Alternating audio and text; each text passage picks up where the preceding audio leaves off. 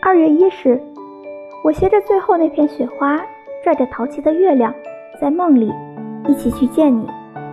天气慢慢变暖了，你是不是打算脱掉秋裤呢？我可告诉你哦，不行，天气不是突然就暖和的，你不能冲动哦，小心天气一个喷嚏把你打成鼻涕虫。照顾好自己，不然换我来照顾你。最近肺炎很是得逞，还在兴风作浪，可是不能给他机会。我们呐，就老老实实的憋在家里。好消息不是慢慢变多了吗？所以不要害怕。就像你所说的，大雪总会落尽。好像说话越多越没有花样，但是我明白，再朴素你也不会嫌弃，再平凡也会有人喜欢。